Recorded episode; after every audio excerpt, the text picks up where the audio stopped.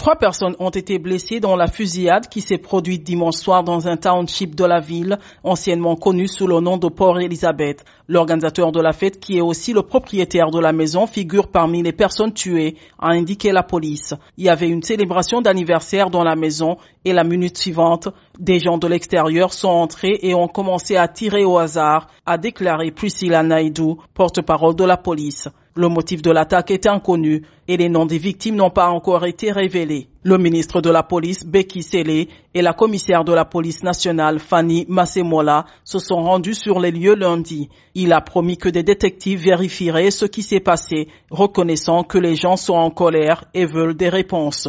En novembre, six personnes ont été tuées lors d'une fusillade dans une maison de la commune de New Brighton, dans le même township. La police avait dit à l'époque qu'elle était soupçonnée d'être un repère de drogués.